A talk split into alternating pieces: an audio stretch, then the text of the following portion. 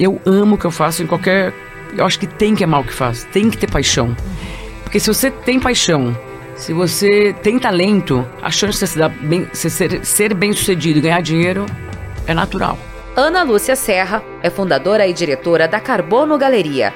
Criada em 2013, a Carbono é uma galeria que trabalha exclusivamente com edições de arte contemporânea através da colaboração com artistas consolidados, importantes galerias e curadores experientes no Brasil e no mundo.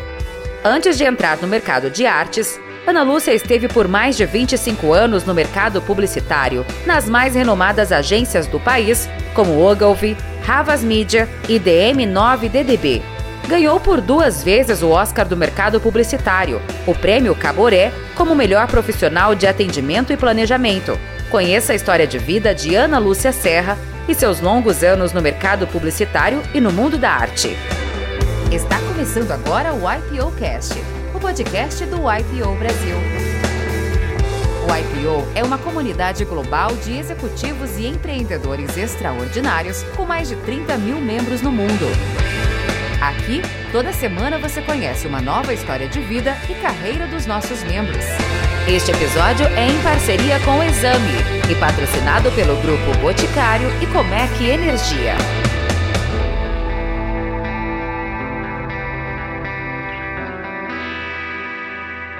Bem-vindos a mais um YPO Cast, o podcast do YPO Brasil em parceria com a Exame. Eu sou Rosana Sadir e hoje eu tenho o privilégio de estar em companhia com dois ícones do IPO. A Yapin, que é a minha co-host e está no IPO há 22 anos, e a Ana Serra, uma grande amiga que, com 20 anos de IPO.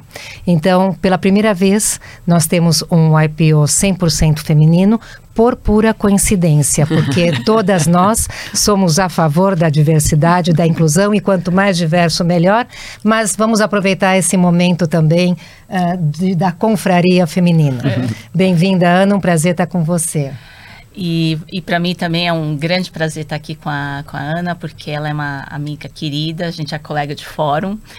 E então eu, é, um, é, um, privilégio te apresentar né, aqui para o pro, pro grupo.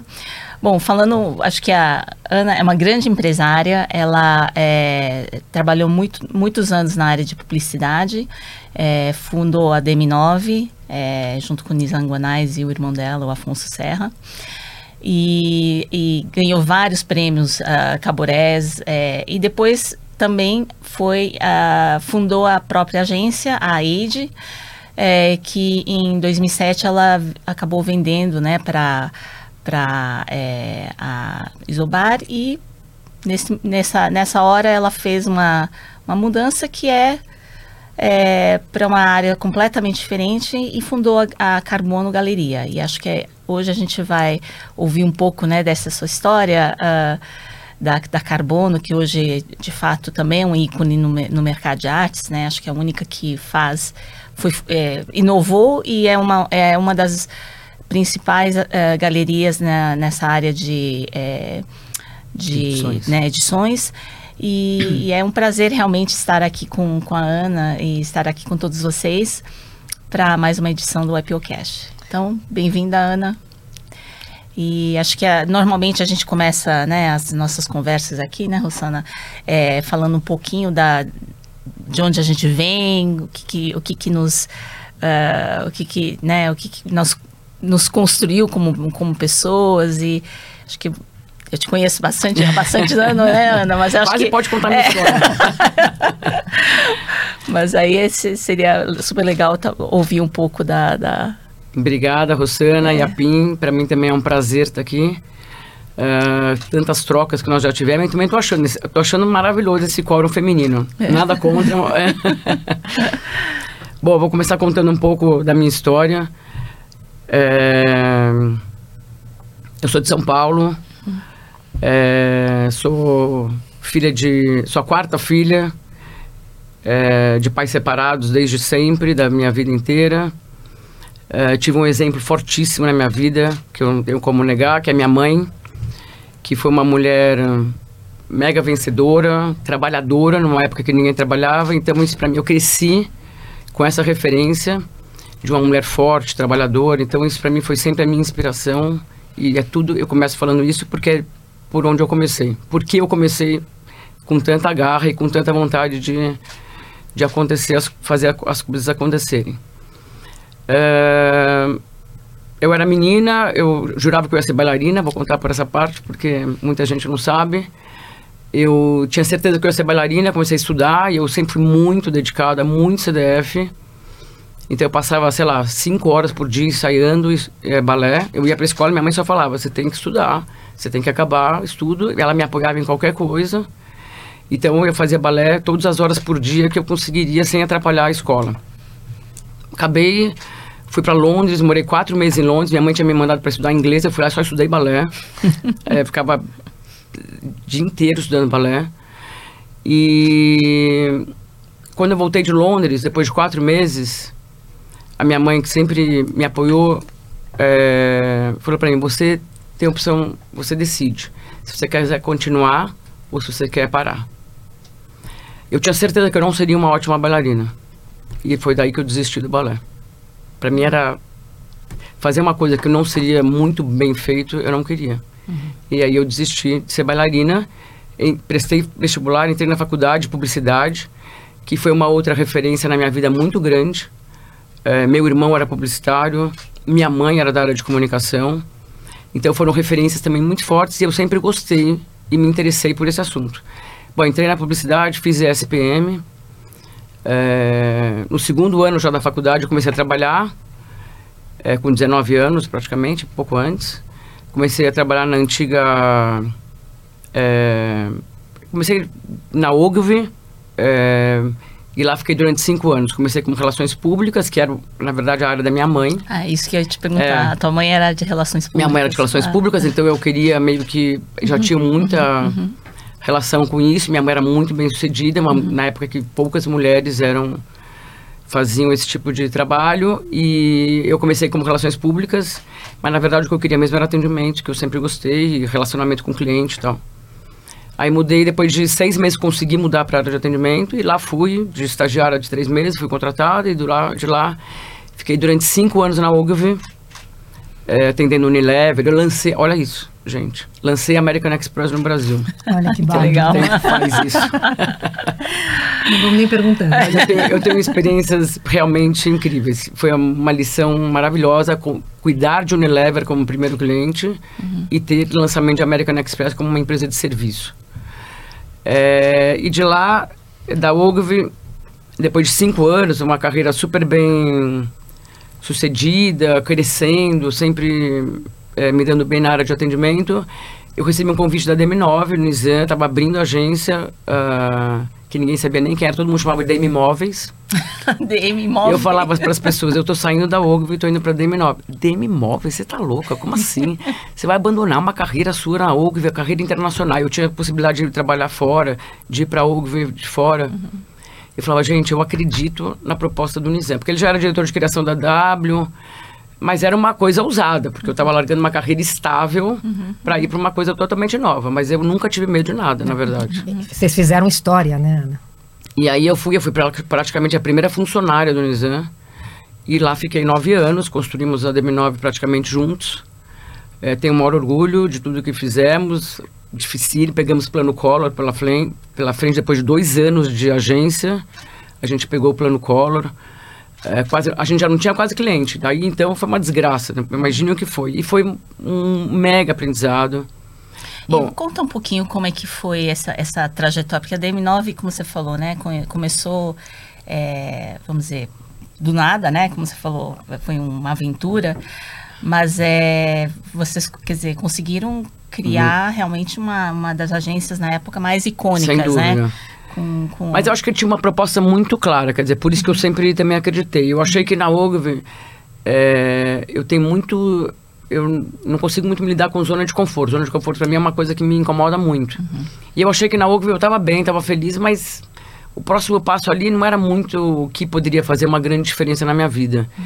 E eu achei que essa proposta do Nizam, justamente pela, pelo que ele já vinha fazendo na época da W, que já era um ícone no, na publicidade. Já. É, eu achei que realmente ia acontecer isso na DM9. E, gente, foi um maior acerto, assim, porque a gente começou realmente do nada. é, nenhum cliente, a gente pegava qualquer conta, a gente brincava. E foi isso, eu tô falando isso de 2000 e... 98, 88. É, é, é, 1089. Eu fiquei, eu fiquei na DM9 de 89 a 98. Ah, tá. Uhum. Que foram os nove anos. É, e aí a gente começou realmente, porque foi uma, foi uma proposta muito diferenciada, muito criativa, muito focada no cliente, muito focada em resultado. E realmente a gente cresceu muito rápido e foram nove anos de um aprendizado incrível. Eu fui diretora-geral da agência, eu fui diretora-geral de atendimento, cuidava de todos os clientes. Depois, como diretora, saí como diretora-geral da agência.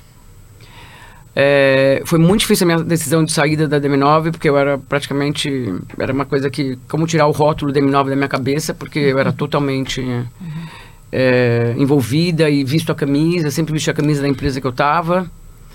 E na época você trabalhava com o seu irmão também, na é, O meu irmão foi, na verdade, o Afonso, é, ele foi um grande publicitário também, também foi diretor de atendimento da, da W. De, ele foi para a DM9, até é importante falar, depois de mim. Ah interessante. Porque eu lembro direitinho quando eu estava na, na, agência, já na, na agência. É, eu tenho muitos publicitários à minha volta. Na Exato. verdade, meu marido é publicitário.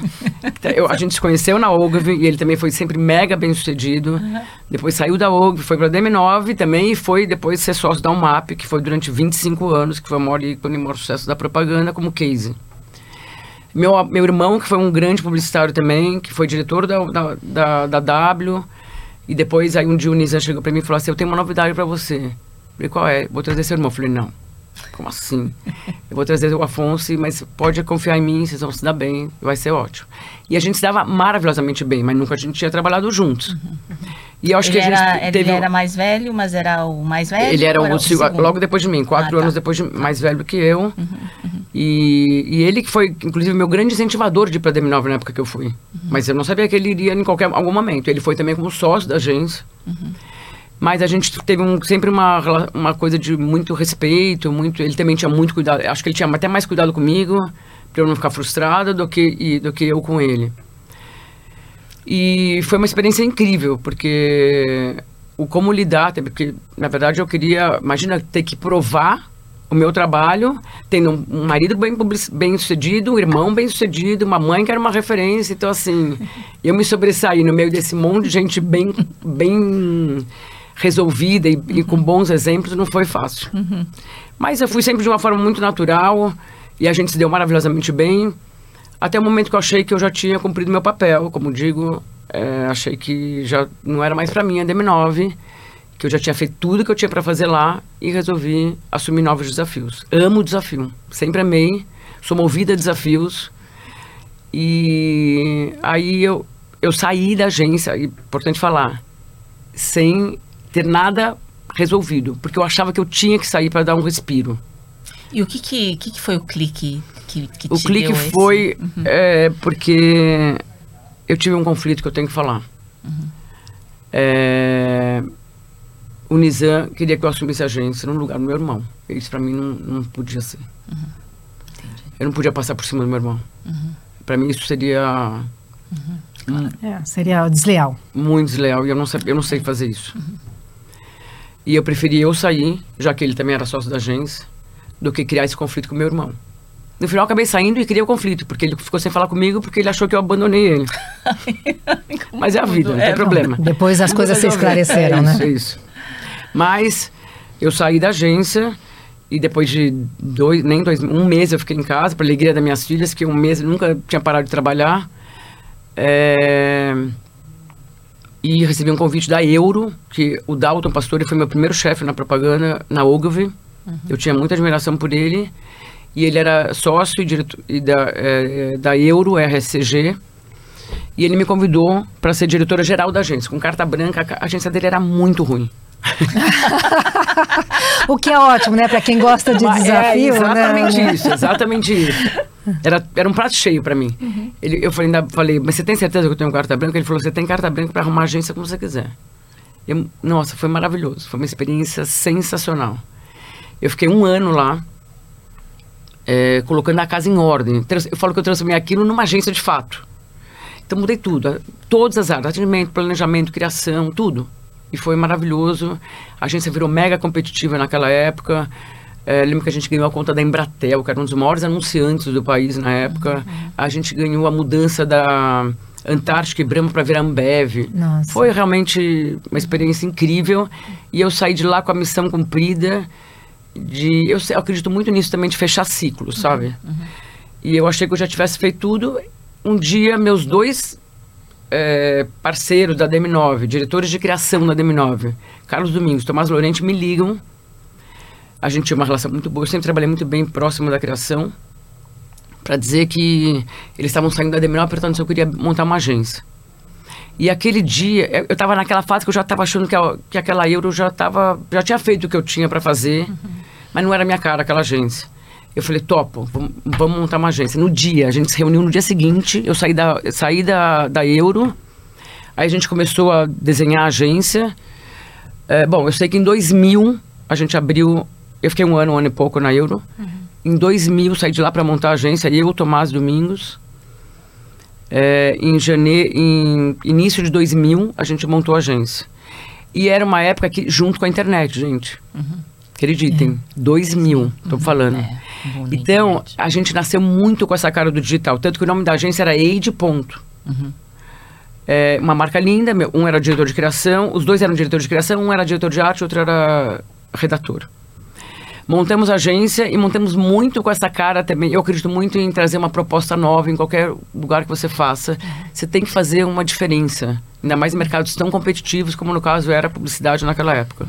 E ainda mais um mercado que estava começando o processo de transformação, ainda sem acreditar muito, né? Uhum. Hum. Uma coisa totalmente nova, mas a gente tinha que trazer uma coisa nova, porque é mais uma agência no mercado, né? A gente tinha nomes muito bem estabelecidos no, no mercado, eu como área de atendimento, negócio, a- meu- eles como diretores de criação, mas a gente tinha que trazer uma proposta nova. E sem dúvida nenhuma a internet, a gente abraçou a- a internet. Eu contratei uma pessoa muito fera de internet na época e a gente ganhou tudo que era ponto .com. A gente brincava que ninguém que não era ponto .com não ligava pra gente. Só ligava ponto .com. Aí, aí a gente lançou o Amélia, do Grupo Pão de Ah, Açúcar. aham. Ah, ah, fizemos um lançamento muito importante na época, que era o jornal Valor Econômico, a gente que lançou. Ai, que legal. Então a gente fez lançamentos muito importantes. Lançamento do Valor, lançamento do Amélia.com, do Grupo. O Grupo Pão de Açúcar é um grupo que passou pela minha carreira histórica em todas as agências, sempre eu tenho uma história com eles. É, que ainda, ainda quando era gestão de Diniz, família Diniz, né? Depois não mais. É, e aí, é, planetaimóvel.com, Cidade Internet, olha, mas foi uma experiência maravilhosa. E aí, rapidamente, a gente se consolidou como uma agência inovadora, é, diferenciada, e aí ganhamos Nike, ganhamos MTV, ganhamos Dell, e aí a agência realmente foi um estouro, foi maravilhoso. Até chegar em 2018, eu comecei a ficar preocupada. É, exatamente. Não, desculpa. Até dois- 2008. E eu comecei. Oito anos, a agência já tinha oito anos, o ciclo, só sete, oito anos. Eu comecei a achar que a gente estava ficando parado no tempo. Que nada de novo, a gente não tinha mais nenhum diferencial no mercado de novo. Porque a internet já estava todo mundo falando. Aí, Já acabou, não era mais diferencial nenhum. As concorrências. E comecei a ficar preocupada. E os grupos internacionais todos no Brasil bombando. Eu falei, bom, ou a gente dá um passo e se associa a alguém e vende, ou se associa a algum grupo internacional, ou a gente vai morrer. Comecei a, a olhar o que, que a gente podia fazer e tal.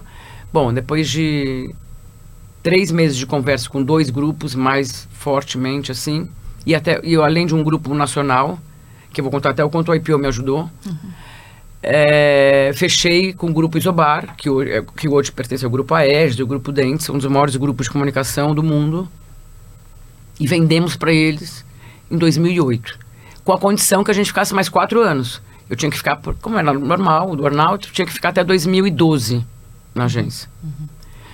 Eu era diretora-geral da agência, o Domingos era meu sócio, diretor de criação. O, o Tomás Lorente já tinha saído, inclusive ele já faleceu, já tinha falecido. É, E continuamos eu e o Domingos e com um grupo internacional. Sem nenhuma gestão do negócio, mas foi fundamental para nos dar um fôlego e nos trazer alguns clientes internacionais também, que fez realmente a gente ir para frente de novo. Por que, que eu falo do IPO? Vou fazer esse parênteses aqui. Na época eu tinha duas possibilidades muito grandes de venda, uma desse grupo e uma de um grupo nacional, uma agência muito forte brasileira. Eu fiquei muito tentado a vender para eles porque eu acreditava muito na proposta deles, acreditava muito, a proposta era muito agressiva e o IPO me recomendou. E foi muito bacana. Porque eu fui apresentando várias vezes no, meus no meu fórum, eu fiz parte durante 11 anos do mesmo fórum, eram 10 homens e eu de mulher. Uhum. E eles foram muito importantes para mim, tanto na minha vida profissional na minha vida pessoal. É, eu vendi agência nesse meio tempo, eu me separei, depois eu voltei com o mesmo marido e eles foram muito importantes para mim, me ajudaram muito, uhum. nos dois, pessoa física e pessoa jurídica. Uhum. E eles me recomendaram na época a vender para esse grupo nacional e seguir com o grupo internacional. E foi a melhor coisa que eu fiz mesmo. É, mais do que desrecomendar, devem ter te provocado reflexões, é, né? Total, é, sem, é, sem dúvida nenhuma. É. Porque... E qual, que é, qual foi a reflexão que você fez na época que, que você acha? Eu acho que o mais importante uhum. foi... É, a longo prazo, esse grupo também não faria parte mais, não, não, não sobreviveria mais sem é, algum grupo internacional por sem trás. Aquisição. Então, ele também teria que fazer parte de alguma aquisição ou de... Uhum. É, então, para pensar a longo prazo, eu acho que fazia muito mais sentido. E acho que, quem, acho que o grupo internacional também tinha muito mais a me acrescentar como agência, como ferramentas e tudo, como uhum. troca de experiências internacionais, uhum. do que esse grupo local. E foi realmente uma decisão super bem, decidida, uhum. é, bem resolvida. E Ana, só uma pergunta assim, nessa, quer dizer, no mundo, do, acho que né, as pessoas vão estar curiosas, essa mudança do, vamos dizer, qual foi a grande mudança na época? Porque publicidade mudou muito ainda mais, né, nesses últimos 20 anos, né? E a gente Total. até vamos conversar sobre isso daqui a pouco, mas naquela época é, que você, né, que você fundou é, a, a, a, a e, e, e, a transformação da internet, quer dizer, o que, que o que, que mudou, né, naquela época que você, assim, que você poderia estar compartilhando com uh, aqui? Muita coisa mudou. Uhum. É, como eu disse, quer dizer, a Age nasceu nesse pegando essa onda aí da internet que foi muito boa, que já era uma mudança muito grande.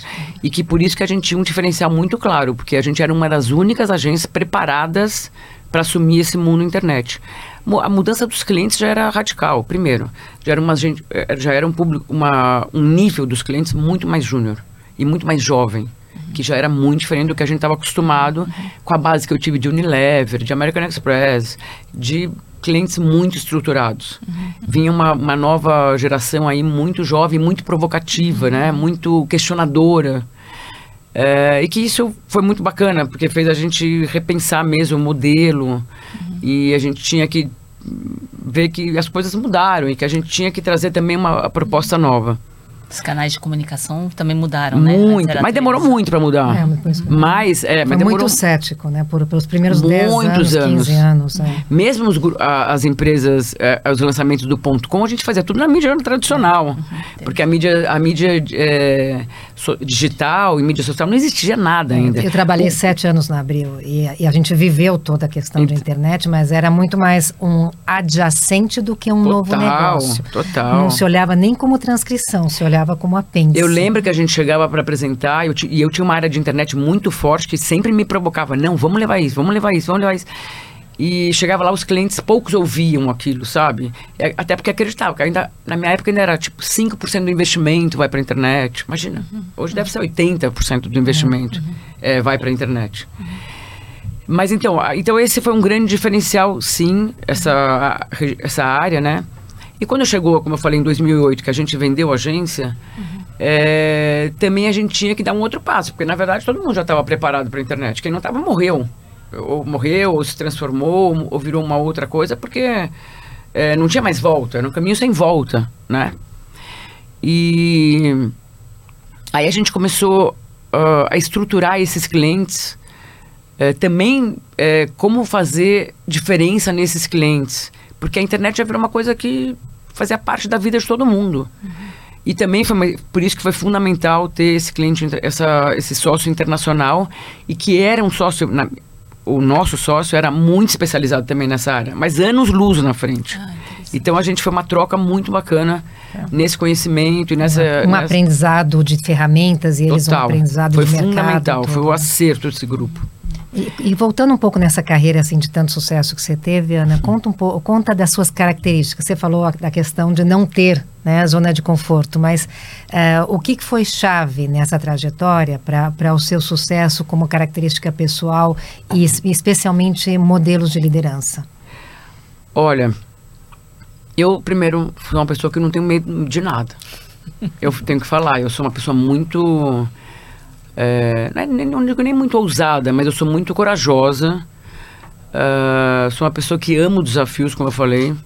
Adoro. Seja na pessoa física como na pessoa jurídica, eu adoro desafios. Uh, eu odeio zona de conforto. E é uma coisa que me, realmente me incomoda. Quando eu acho que, sabe, eu, eu não tenho mais nada a acrescentar naquilo, para mim isso uhum. já não tenho mais tesão, não tenho mais vontade de. E eu preciso seguir para uma próxima. É, o meu filho me diz: é, mamãe, sua zona de conforto é não ter zona de conforto. É, exatamente isso. É. Então, é... que mais eu posso falar? É... Temos de liderança. Por então, temos de liderança. Eu, eu acho isso. Eu sou uma pessoa que. Eu também, eu acho que é importante falar, toda essa minha carreira profissional de publicidade, que foi realmente, eu fui muito feliz na publicidade, eu sempre olhei o próximo passo, sabe? Eu nunca fiquei olhando, ah, eu quero ser dona de agência, ou eu quero ser empresária. Mas eu queria sempre o próximo passo. Eu era supervisora, eu queria ser diretora. Da diretora, eu queria ser diretora geral. Então eu sempre ficava olhando para até como uma coisa naturalmente era consequência eu ir para uma próxima é, conquista, né? Então eu acho que isso é outra coisa que eu também sempre acredito como uma, eu acho que eu fui uma boa gestora assim e líder é de formar uma boa equipe. Eu acho fundamental. Eu sempre tive um, um time muito bom e eu acho que isso é um segredo de um bom líder. É você ter bons profissionais nos lugares certos, te apoiando e pessoas que você pode contar. Uhum. Acho que isso faz toda a diferença. Um líder que não tem gente boa embaixo, para mim, é muito questionável. Uhum. Então, isso é uma, uma. Acho que é um diferencial meu, sim. É, uma outra coisa também é sempre estimular e também provocar mudanças no time. Uhum e nos próprios clientes, nunca aceitei de mão beijada também o que vinha dos clientes. Sempre fui questionadora, sempre quis pensar num modelo de uma coisa diferente, né? Então isso acho que também um líder também tem essa obrigação de sair da zona de novo, saindo da zona de conforto. E eu amo o que eu faço. Isso, é isso para mim é paixão. assim, paixão. Gente, eu dei muita palestra quando eu fazia eu estava na publicidade, eu falava muito para os jovens: quando vocês acordam, vocês vão com muita paixão trabalhar? Nossa, que delícia, vou trabalhar mais um dia. Se não, desistam. Não façam o que vocês estão fazendo. Porque a publicidade é uma das carreiras mais disputadas, competitivas. Então, se você não ama o que você faz, pense, para e vai, muda, muda de área. Porque você não vai. Então, assim, eu amo o que eu faço em qualquer. Eu acho que tem que amar o que faz, tem que ter paixão.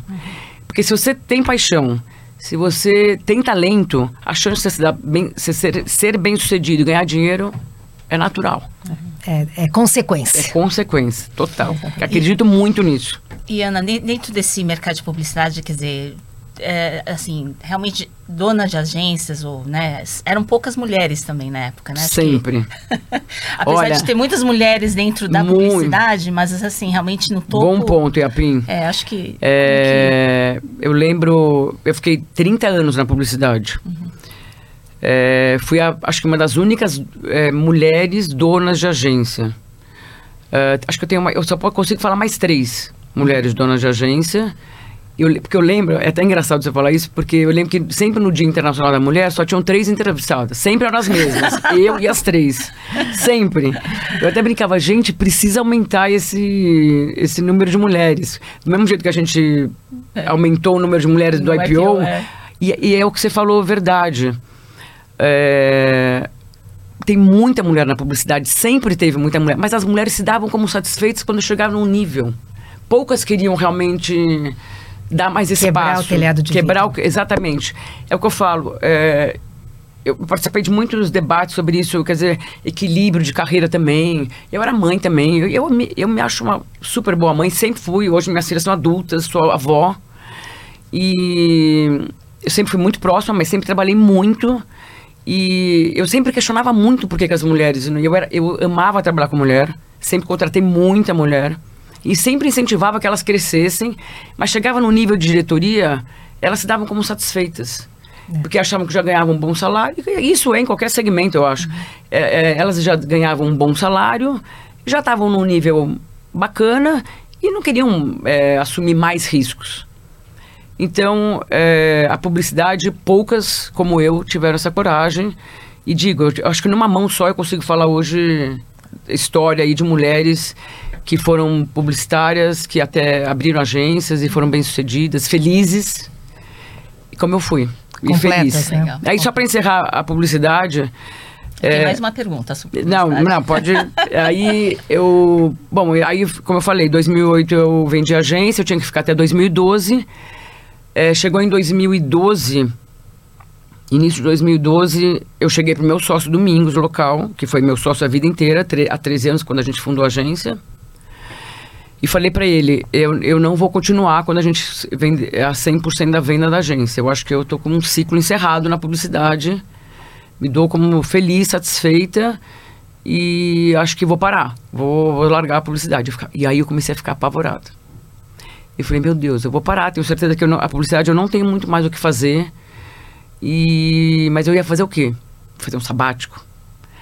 Eu ficava pensando, o que que eu vou começar a estudar, Aí eu ficava pensando sempre que outras coisas eu posso fazer. Fui fazer coaching, pensando assim, que outras áreas eu poderia fazer caso eu largasse a publicidade mesmo.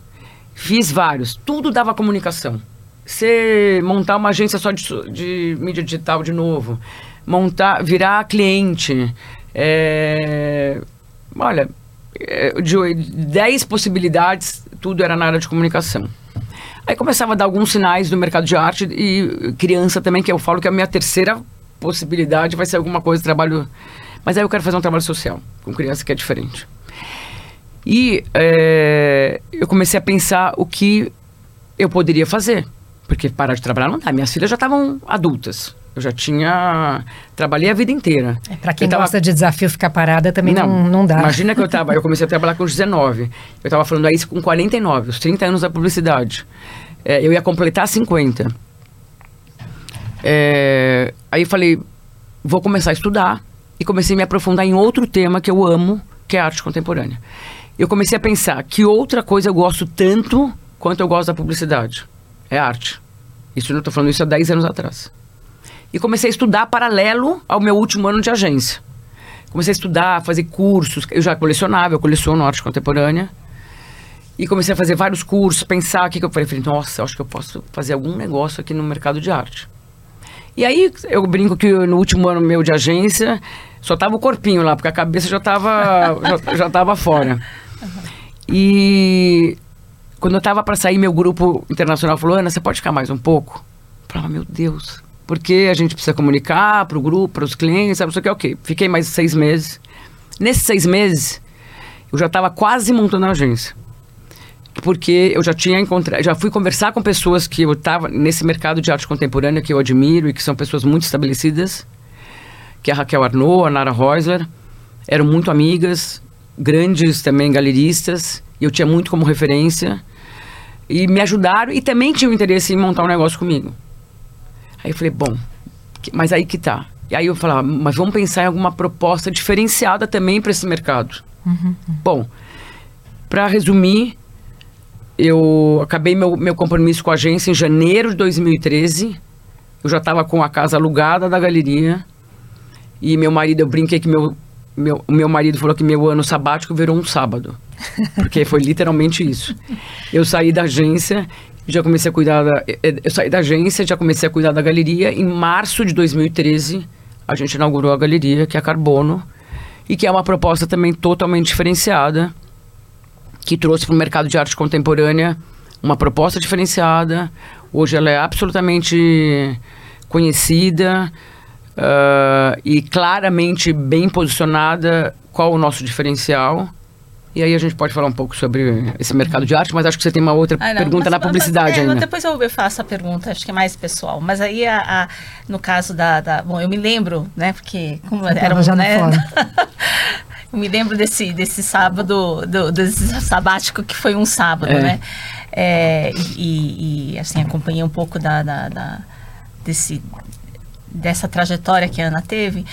E- mas assim, é, você tinha falado, né, que esse mercado de, de- me lembro na época, né, o mercado era quer dizer, muitas vaidades, né? Mundo de publicidade já é de muitas vaidades, né?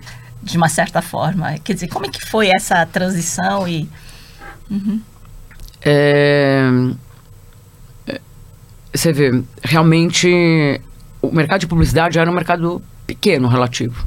Aquela, pequeno que eu digo assim, um mercado importante, crescendo sempre, mas um mercado pequeno. Imagina o mercado de arte, então.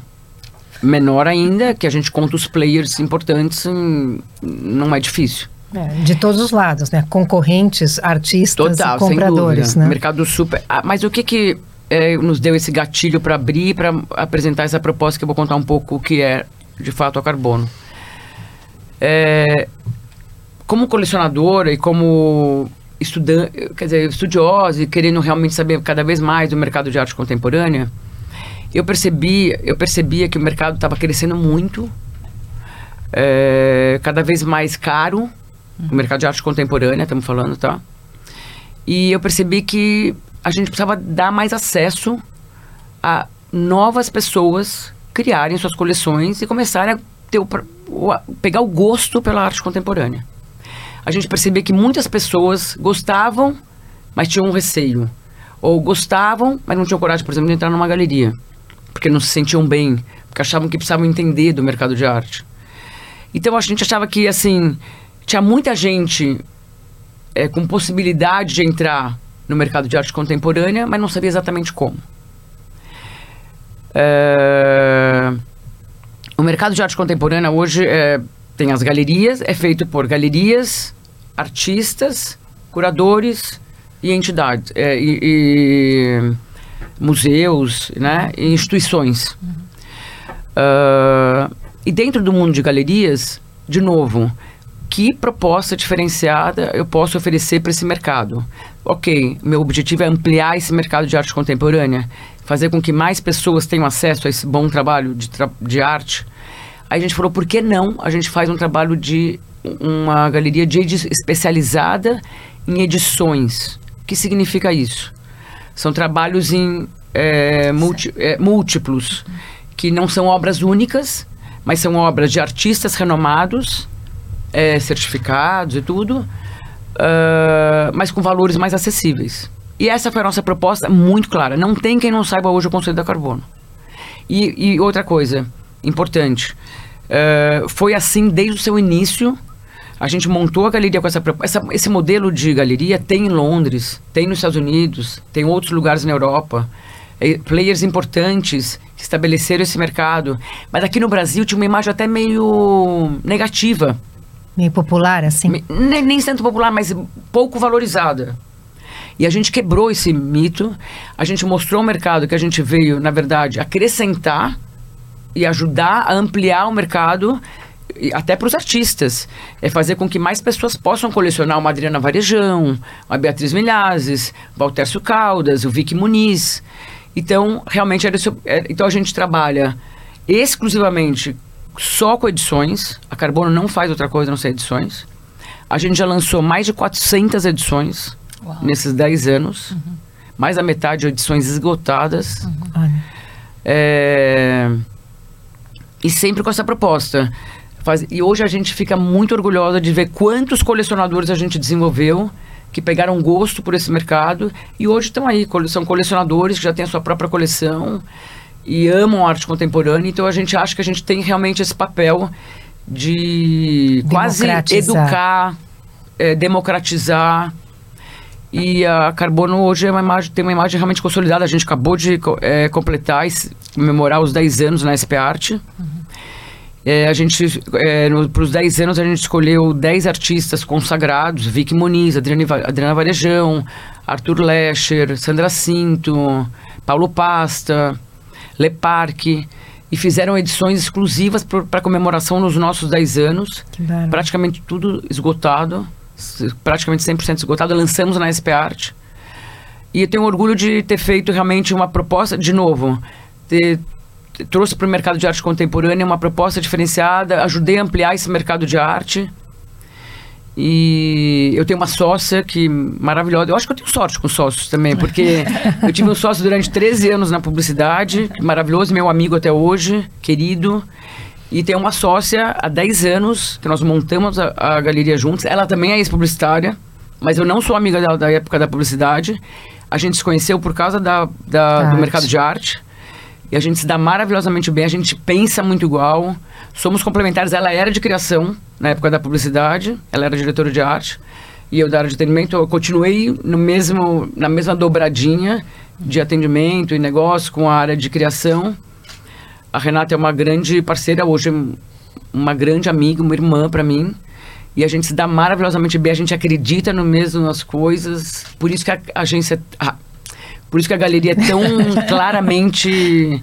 O conceito é muito claro, muito estabelecido. A gente não, não mudou de nada desde da fundação. É, você, você, entrou no, no Oceano Azul, né, da, da, da arte. E sendo duas publicitárias, o que, que vocês trouxeram do mundo da publicidade, dos seus aprendizados, né, que vocês conseguiram aplicar uh, nesse, nesse mercado de artes? É boa, é, Rosana, eu acho que essa é uma ótima pergunta, mas acho que na verdade um pouco eu já falei. Quer dizer, quando a gente estudou o mercado de arte, a gente pensou o que, que a gente pode trazer uh, de diferencial para esse mercado. Ser mais uma, uma galeria só não ia dar. Porque os, cada galeria tem os seus artistas, são representados pelas suas galerias. O uh, que, que a gente ia fazer? Abrir mais uma galeria, a gente não conhecia tão bem, não entendia também tanto assim para realmente ser uma, vamos ser uma galerista representando artista. Mas nada como a publicidade para mostrar que qual o posicionamento o que você vai trazer de novo para esse mercado? Quem é o nosso público? E aí foi muito. Isso com certeza, é, como tudo na publicidade, a gente pensa assim, quer dizer, que posicionamento, qual o foco que nós vamos dar, o que, que nós vamos trazer de diferente para esse mercado. E foi igualzinho nesse mercado, é para o mercado de, de arte. A gente pensou o que, que a gente pode agregar e o nosso posicionamento foi muito claro: vamos ampliar esse mercado de arte contemporânea, vamos fazer com que mais pessoas possam colecionar, vamos tornar a arte contemporânea mais acessível. E esse é. Então a publicidade me ajudou muito é, brincam até mesmo por, a, que a Carbono é tão bem sucedida porque as duas são publicitárias. é porque. Mas e, e, e, como é que vocês fazem, vamos, a curadoria dos artistas, né? Acho que isso é uma. Pensando em posicionamento, né? Quer é dizer, bacana isso. Como é que vocês é, definem e tudo mais? Quando a gente começou a Carbono, é, a gente convidava curadores, a gente tinha exposições e a gente convidava curadores para juntos a gente definia, vamos dizer assim, um tema de uma exposição e de lá a gente convidava artistas possíveis para fazer obras para carbono. O, praticamente o curador fazia essa seleção. Mas sempre focado em edições. Nunca, não existe uma obra única na galeria. Uhum. Não existe uma obra que não seja um múltiplo na carbono, que foi essa nossa proposta. Aí, então a gente tinha bem essa curadoria, a gente tinha esse cuidado, ele fazia essa seleção dos artistas e tal. Isso durante praticamente os cinco primeiros anos, metade da vida da galeria, foi assim. Sempre curadores é, convidados que nos davam, que nos davam o aval para convidar os artistas e que, por sua vez, desenvolviam as obras para a galeria. Depois de um tempo, a Carbono ficou muito é, conhecida. A gente é, passou a ser uma. A gente tem uma, uma proximidade, uma, uma parceria muito grande também hoje com as próprias galerias, que são as mães dos artistas, são responsáveis pela carreira dos artistas. São grandes parceiras nossas, que, que liberam os artistas para fazerem obras exclusivas para carbono. É, e, e foi assim, e hoje, naturalmente, os artistas nos procuram até para fazer obras. Hoje a gente escolhe alguns artistas, a gente já trabalhou com mais de 250 artistas que já fizeram obras para carbono. Uau! Muitos artistas já fizeram mais de. Arthur Lescher, por exemplo, já fez cinco obras para carbono. Adriana Varejão já fez três obras para carbono. É, mas a gente já trabalhou com mais de 230, 250 artistas. Eu não estou errando muito no número, não. Porque mais de 400 edições lançadas em 10 anos, você imagina... Para uma colecionadora, ter uma, ter uma galeria deve ser muito tentador. É muito. Olha, essa é, essa é uma das partes mais difíceis. A gente fala que a gente pratica o desapego quase todo dia. Nossa. Não se apega, a gente brinca aí, minha sócia, não se apega. Tudo, tudo pode ser comprado, tudo, Tudo pode, pode ser ser, exatamente, é. Tá certo. Mas é. E a gente fala muito de empreendedorismo aqui no, no, no IPO e também no, no, no podcast, né? Eh, conta um pouco dessa, dessa sua, dos seus aprendizados no empreendedorismo. Você teve um, um aprendizado muito forte, tanto na carreira de publicidade como agora na, na galeria, né? Então, o que, que, que, isso te trouxe eh, como, como benefício, como realização versus uma carreira convencional, por exemplo? Ah, eu acho que só me trouxe benefícios. Eu acho que. E você sabe que esse negócio do empreender mesmo é realmente. Mas é, foi muito natural tudo. Do, do meu. Acho que da, do meu perfil. ah, desse modelo que eu tive muito forte da minha mãe, que eu já falei aqui. E também de pessoas em- na minha volta que foram muito. ah, foram referências importantes. Ah, eu acho que tanto na agência como no, eh, na galeria, agora, primeiro, acho que o não ter medo, que eu já falei, que é, né, acho que... Gente, eu peguei tanto no plano real na época da agência, como eu peguei agora o Covid. Nossa, é Vocês verdade. imaginam, Nossa, durante dois anos a galeria... A, a galeria ficou fechada seis meses. Eu lembro quando ah, lançou... Quando ac- aconteceu o Covid, eu chamei minha sócia e falei assim, bom, a gente tem três cenários. Fechar a galeria. Segundo, eliminar a física, vamos vender só no digital. Ah, porque isso também era um diferencial da Carbono. A gente lançou muito forte no digital. A Carbono tem um site incrível de conteúdo e de venda também. A gente vende obra pela internet. Vamos vender só digital, vamos reforçar essa nossa área. Ou vamos reestruturar tudo e vamos repensar o nosso modelo. Eu falei, eu, eu achava que a gente de verdade não ia sobreviver como eh, com o Covid. Eh, foram os dois melhores anos da galeria. É, ia falar, porque todo mundo, ninguém viajou, todo mundo investiu na casa, em arte. Foi em... mais, mas a gente eh, fez uma correção de rumo rápido, sem dúvida nenhuma. A gente fez várias renegociações, obviamente, durante aquele período de custos. A gente eh, a gente não mandou ninguém embora, mas a gente renegociou até eh, salários na época, a gente renegociou custo de aluguel, custos fixos, todo custo fixo que a gente podia, a gente fez muito rápido essa, essa mudança. Vantagem de ter uma empresa pequena também, acho. Não sei se uma empresa grande eu conseguiria fazer tão eh, rápido assim. E ah, fomos muito agressivas no online, no, no WhatsApp, na- agressivas assim de eh, manter uma relação próxima com os clientes. E, gente, as pessoas ficaram em casa. Então, olhem o que os arquitetos e os decoradores cresceram nesse mercado durante o Covid. O meu negócio foi consequência. Porque a Carbono cresceu, foram os dois anos de maior crescimento. Não, o ano passado também foi um ano excepcional para a galeria. É, o seguinte, o seguinte do Covid. Porque fez a gente ficar mais próximos dos arquitetos, mais próximos dos decoradores e acabando trazendo uma solução para o cliente direto. E você já tinha ferramenta digital que ajudava bastante. Sem dúvida nenhuma. Então, é, foi um outro grande aprendizado e que fez com que a gente tomasse decisões muito rápidas, assertivas e deram muito certo. E paixão. Eu falo de novo, gente. empreender sem paixão não existe. Eu acho que não trabalhar, viver sem paixão não existe. É verdade. É, E eu espero continuar para sempre trabalhando assim com paixão, fazer com que fazer o que gosta. Gente, que prazer, né? Você hoje, é- hoje é um prazer para mim ir para galeria. Eu vou todo dia. No começo, até quando eu comecei a galeria, até é importante contar isso, eu, eu pensei em ser só investidora da galeria. Eu não achava que eu não ia adiante. Até brincava. A minha sócia falava assim, ela ia ser a que ia tocar toda a operação da galeria e a gente brincava. E eu ia, sei lá, tipo, eu ia cuidar da área de da comunicação, da parte de clientes, mas eu nem precisava ir todo dia, era a minha ideia. Eu nunca deixei de ir pra galeria. Vou todo dia, desde então, amo. Ah, Teve uma época que eu trabalhava até sábado, hoje eu não vou mais sábado, mas a gente é uma paixão, realmente. E é o que eu falo, nada como fazer o que gosta. E você falou de clientes, né? E tendo, e tendo trabalhado em comunicação. A gente sabe que comunicação, publicidade, ela trabalha muito com conexões. Né, com aprofundar relacionamento, confiança entre clientes e parceiros, né? Então, como é que você eh, fomenta essa, essa parceria com os seus clientes, com os artistas, com as, com as galerias, né? No mundo em que a gente fala que cada vez mais é um mundo de, eh, de competition, né? De colaboração, de trabalhar em conjunto, pelo que você está contando, você tem muito disso. Como é que, como é que você fomenta essas relações? E aí, para dar um toque pintoresco, você trouxe alguma, alguma história que te emocionou nesses 10 anos uh, de parceria, também acho que, que vai ser muito interessante. É, é, acho que assim, confiança é uma palavra-chave também em qualquer negócio, né? ainda mais em uma prestação de serviço. Hoje eu sou, uma, como na publicidade, eu era uma prestadora de serviço e tinha realmente uma relação de confiança com meus clientes. É, confiança é tudo, né? E, de novo, volta nesse mundo de arte também não muda muito.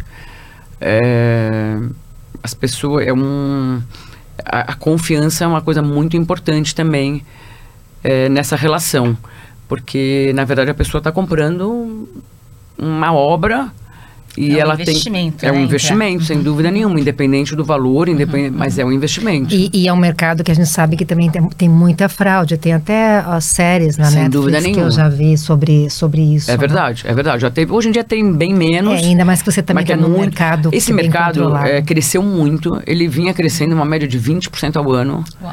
É, o Brasil é um mercado ainda em potencial gigante, mas import, um player importante. E então hoje é um mercado muito mais profissionalizado. É um mercado muito, mas por sua vez também muito mais competitivo, mas muito mais sério, muito mais, é, vamos dizer assim, é, profissionalizado, mas acho que é a melhor palavra para falar nisso. Então, essa- esse tipo de coisa de fraude, essas coisas tem, mas é muito, muito pouco.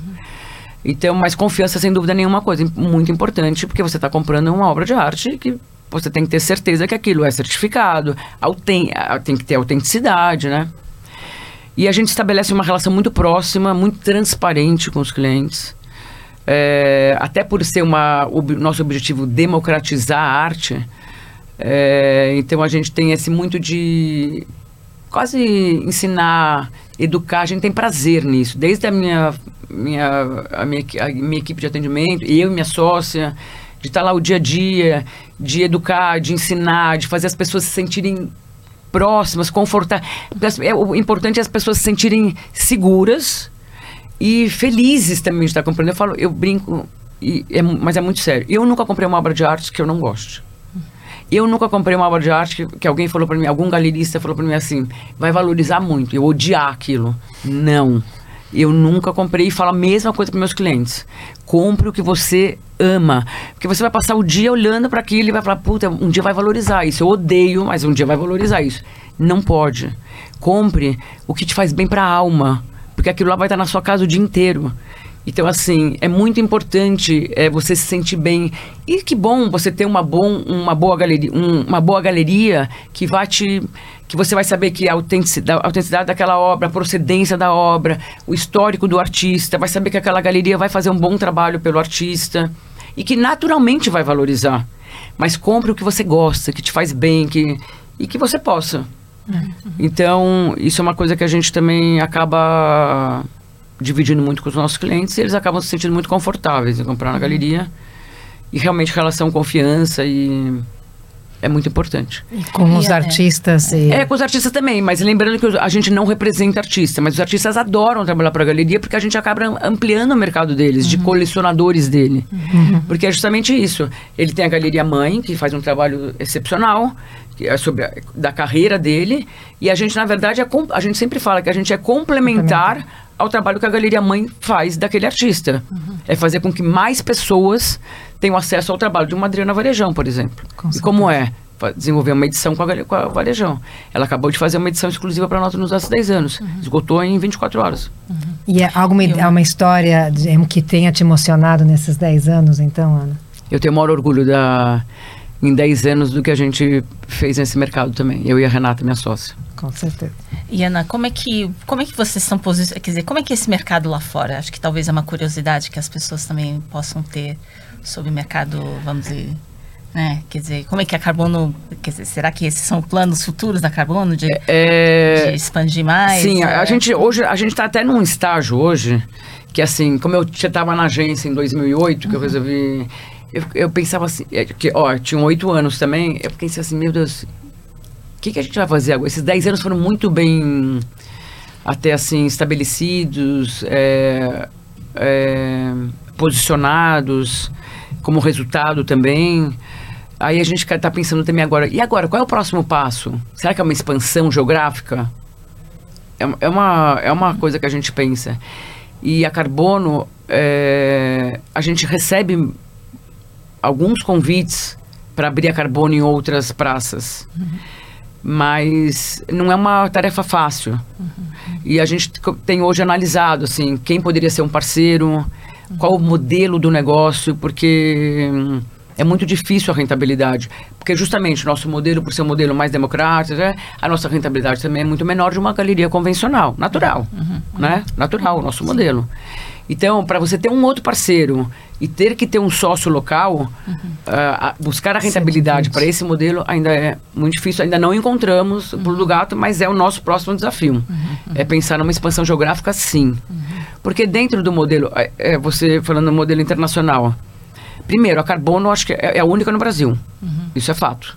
O nosso modelo de negócio, quando a gente abriu até a Carbono, tinha uma ou outra galeria com o mesmo posicionamento. Não existe mais. Uma não existe mais e a outra não é mais só focada em edições como a gente é. Então nós somos a- a- as únicas. Se bobear da América Latina, é uma das únicas. E eh, no mercado europeu existem alguns parceiros muito bacanas, que a gente tem muita troca, eh, que acaba, a gente também acaba trazendo muitas obras internacionais, de artistas internacionais. Os, os artistas locais, todos brasileiros, que é 90% do nosso acervo, todos fazem obras exclusivas para a galeria. Os artistas internacionais, não. Um ou outro faz. Mas o outro a gente tem parcerias com essas outras galerias ou editoras internacionais que também fazem o mesmo modelo de negócio que o nosso e a gente traz obras internacionais, como o do Cruz Dias, como o do Le Parc, artistas importantes. É, Estados Unidos e Europa, Estados Unidos e Inglaterra são os maiores mercados de arte contemporânea. Estados Unidos também tem outros modelos, outras referências como a nossa. Tem alguns digitais também que é 100% focado no digital, mas ainda é um tabu, vocês acreditam? Que ainda as pessoas têm muita resistência a comprar arte contemporânea, a- arte, por, pela internet. A gente vende pela internet. Então, quando se fala digital, é a compra, não a arte digital, tipo NFT. Não, não, não. NFT. não Isso aí se. Não, comercializa? Não, não, não, não faço nada. Nada, não, não faço nada de NFT. Tenho muitos questionamentos sobre isso. Ah, Não é o próximo pulo do gato, então, não. aí, pra você também, né? Fomos provocadas por isso. Eu imagino. Fomos convidados a fazer uma galeria do- só de um- NFT. há um ano, dois anos E atrás, isso estava bombando, né? Ainda bem, há dois anos a gente foi convidada a abrir uma galeria só de NFT. Ainda bem que a gente resistiu. Eu não acredito nisso. É. E Já desvalorizou horrores. Oh, desvalorizou. Mas é, Eu acho que é difícil dizer não acredito, mas é, é, é, um, é um novo mercado que precisa ser Mas por enquanto eu ainda né? não acredito. É, agora, Uma quando eu falo digital, a experiência de compra pela internet é diferente. Eu não estou falando de não tô falando de, De arte digital. arte digital, é. Estou falando de Da, da, da compra da mesmo. compra. Sim, as é. pessoas ainda têm. Olha, o site da Carbono é um site completo, é, acessível, democrático. Você tem todas as informações lá das obras, todo o nosso acervo está lá. Os artistas, tem conteúdo também. As pessoas amam o nosso site. E compram. Mas compram um pouco perto do que a gente gostaria que comprasse. Mas porque as pessoas. Muita gente entra na galeria e fala: Ah, eu vi no site de vocês. Posso ver? Quer ver a obra É, em, em loco, física. né? Uhum. Porque eu entendo. É, as pessoas querem ver realmente se é aquilo que ela viu na internet, né? Não é comprar uma Que blusinha é, que, você. que é o processo de compra normal também, né? A gente, hoje, quando você fala de omnichannel, né? Muitas pessoas vêm na internet, vão no- na loja, Total. fazem pesquisa, compram de um lugar, compram de outro. Quer dizer, essa, Com essa certeza. pluralidade de consulta existe, Agora, ainda mais em quando compensação- investimentos altos. Em compensação, pelo Instagram e pelo WhatsApp, a gente vende muito. Olha que coisa. Interessante. Mas porque tem a pessoa por trás. Uhum, interessante. É o complementar. O- A minha internet, a- a- o meu site, ok, você pode comprar, ele é super fácil, é, friendly mesmo. Mas é o fácil de relacionamento. navegar, Mas É o Não tem relacionamento. ninguém por trás. Aí a pessoa pega e vai eh, no Instagram, a gente tem uma presença forte no Instagram. Uhum. Instagram é uma ferramenta fundamental pra gente. Duas ferramentas fundamentais, Instagram e WhatsApp. Uhum, Ela, e a gente, aí a pessoa vai pro Instagram e tá falando com alguém. Uhum. É muito diferente. E a gente vende muito pelo Instagram e pelo WhatsApp. É, porque me- tem a pessoa, tem um relacionamento. é, já existe esse relacionamento. É o que você falou, é complementar. Exatamente. E que modelo de inspiração você está deixando para suas filhas, então? Como é que caminhos que elas trilharam, assim? Eu tenho duas filhas, uma de 33, 34 e uma de 31. Vai fazer 30 32 é, comecinho de julho. É, Você sabe, eu acho que eu sempre fui uma referência muito forte para elas, não tenho dúvida disso. Por um lado é bom, por outro lado não. É, é, tenho que colocar isso também como eu aproveitei tudo de melhor da minha mãe, desse formato aí, dessa guerreira que ela foi, dessa visionária, dessa. Ela rompeu modelos na época que nenhuma mulher trabalhava, imagina? Nenhuma mulher trabalhava. Ela, então ela foi uma referência muito forte. As minhas filhas, é, tem- eu tenho certeza que elas têm o maior orgulho, elas têm, me, me têm como a maior referência, mas nenhuma tem é, essa garra que eu tenho, eu acho, sabe? É, elas, elas são, elas fazem tudo com muito amor, elas fazem tudo. Eu sempre mostrei isso para elas. Façam o que vocês gostam, independente do que for. É, pensem se vocês gostam. Uma- as duas já trocaram de carreira. É, uma trabalhou 10 anos com moda, se formou em Nova York, trabalhou com 10 anos, foi bem sucedida, largou tudo, começou arquitetura. Olha só. Agora já está trabalhando, já está trabalhando Mas elas têm essa coragem. Muito bacana, a coragem de mudar, eu também É, a incentivei. É, sem dúvida nenhuma. sem dúvida. É, e a outra também, é, a minha menor, é, se formou em publicidade, não gostou de trabalhar em publicidade, para minha frustração, que eu adoraria que ela tivesse se dado bem na publicidade, mas não gostou. E daí começou a fazer parte de doces, foi super bem. Ela fazia brigadeiros e bolos, super bem. Daí ela teve um segundo filho, parou, foi morar em Nova York com meu genro. E hoje ela parou com tudo isso e voltou para o Brasil e montou um outro. Ela é muito focada em criança, então ela montou um negócio de brinquedos educativos agora, muito bacana com a minha sobrinha também. Então elas têm muito esse negócio de, também de vontade de fazer algo, de vontade de. E principalmente coragem e. Mas elas não têm essa pegada minha. Eu acho que também. Nenhuma das duas. Eu, eu nunca mais esqueço, eu vou falar. Eu- Eu vou fazer elas escutarem esse podcast, porque é, eu lembro que uma- eu já levei até para terapia a minha mais velha chegar para mim e falar assim, eu, tava, eu trabalhava muito, muito, muito. Ela um dia eu falava, e eu falava, questionava ela, eu sempre fui muito exigente com as minhas filhas. É, exigente assim, querendo o melhor delas e mostrar para elas que elas podiam mais. Elas, sabe, que dependia muito delas. E a minha mais velha sempre falou: Nossa, mãe, você é muito exigente comigo, você me questiona muito, não sei o quê. Eu falava, mas um dia você vai me agradecer por tudo isso. Aí um dia eu nunca, eu nunca mais esqueço a minha filha falar isso pra mim: Eu não quero ser igual a você. Tá claro isso pra você? Ela falou pra mim. Gente, aquilo lá. Eu tenho que falar, me deu um, Eu levei até pra terapia essa, essa, essa conversa uma vez, porque. Eu falei, ok. Eu, eu falei, não, eu não sei se eu quero que você seja como eu, mas eu quero que você seja feliz e seja o que for que você vai fazer, que você seja feliz. E que você seja bem sucedida no que for. Ser mãe é bem sucedida, ótimo, maravilha. Ser empresária da moda, ser sei- o que for. Mas seja feliz. Busque os seus sonhos. Não desista. É, e, e eu, eu concordo Mas eu levei com susto. você. É, eu tenho três filhos e dois já não seguiram o meu caminho. Um é cineasta e a outra está estudando medicina. Mas como mãe, o que a gente quer mesmo é que cada um ah, se- trabalhe, viva com paixão e que seja feliz com o que faz. Exatamente, é, exatamente. Acho que esse é o grande- nosso grande pode- legado. Sem né? dúvida nenhuma. Com certeza. E Ana, conta um pouquinho assim, o Zé, como que ele apoiou você em toda essa trajetória, né? Quer dizer, de uma certa forma ele também era um concorrente, né? porque tinha uma outra agência, Uhum. e agora nessa, nessa trajetória nova das artes. É, o Zé, meu marido, nós estamos casados há 37 anos. Coisa rara. E, e lembra que eu contei que tive uma separação aí de um ano e que também foi bem bacana a ajuda que eu tive. É, depois de um ano a gente voltou, então a gente fala que a gente teve um break aí, mas foi ótimo. E a gente tá junto há 37 anos. Você imagina, 37 anos, dois publicitários. é, durante 30 anos, eu trabalhei 30 anos na publicidade. Então era dormir com o inimigo, brincadeira. Não podia contar segredos em casa.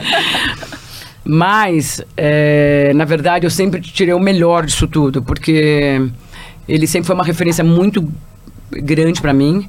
E a gente começou a namorar até porque, na verdade, eu tinha uma grande admiração por ele. E eu lembro que ele entrou na Ogilvy, eu já estava na Ogilvy. E eu ia lá, meio que, sabe, é, querendo aprender com aquela... Ele era diretor de atendimento já, e eu era uma, uma aprendiz, assim, estava começando minha carreira. E eu achava ele o máximo. Uhum. E queria aprender com ele. Mas, assim... E daí começou o nosso relacionamento, acabamos casando. E então eu sempre tive ele muito, ele sempre foi muito bem sucedido, sempre foi uma referência para mim, então muito menos como concorrente e muito mais do que como uma inspiração ele foi para mim. Sempre me ajudou, sempre me apoiou.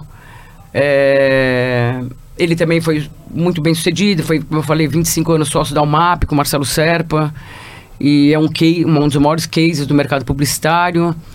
E foi uma, uma inspiração enorme para mim. É, tive muitos mais ganhos do que, vamos dizer assim, perder um do que ter um concorrente próximo. É, e depois, quando eu larguei, a, eu larguei a agência antes dele, né? Eu larguei o mercado publicitário em 2012, comecinho de 2013, uh, há 10 anos, ele largou há 7 anos, ele também saiu da publicidade já.